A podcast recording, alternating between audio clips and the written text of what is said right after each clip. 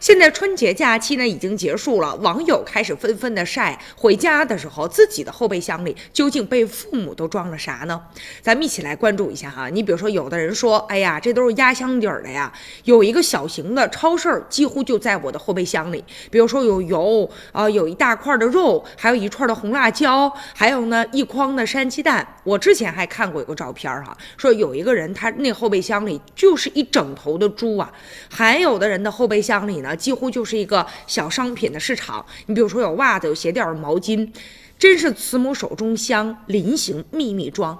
可能有的人觉得这些东西根本就不怎么值钱，而且呢，网上啥买不着啊，都回大城市了。父母为什么要这样呢？但其实爸妈呀，在他们眼里，这些都是对你的爱。父母可能会告诉你，这都是家里的年货，外面哪能买得着呀？其实啊。这装的都是对孩子的那种不舍和牵挂。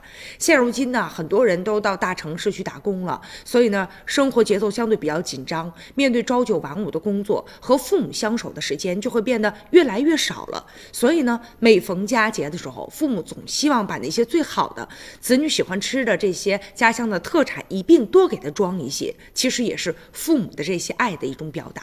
而且呢，这些照片之所以会引起大家的共鸣，说明天下的妈妈啊其实都是一样的，它触及到了我们心里面最柔软的那个地方。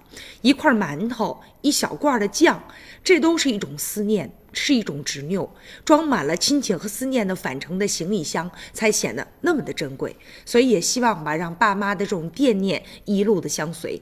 其实家呢是我们的一个驿站，当然了，我们每一次哈回家之后充完电，都需要重新的去启程，去面对今后的生活。但是千万不要忘了，时不时的回头看看，在你的家乡有等待你的父母，还有那些期盼的子女啊。所以，我们应该把父母的爱和思念化作一股今后工作和生活的动力。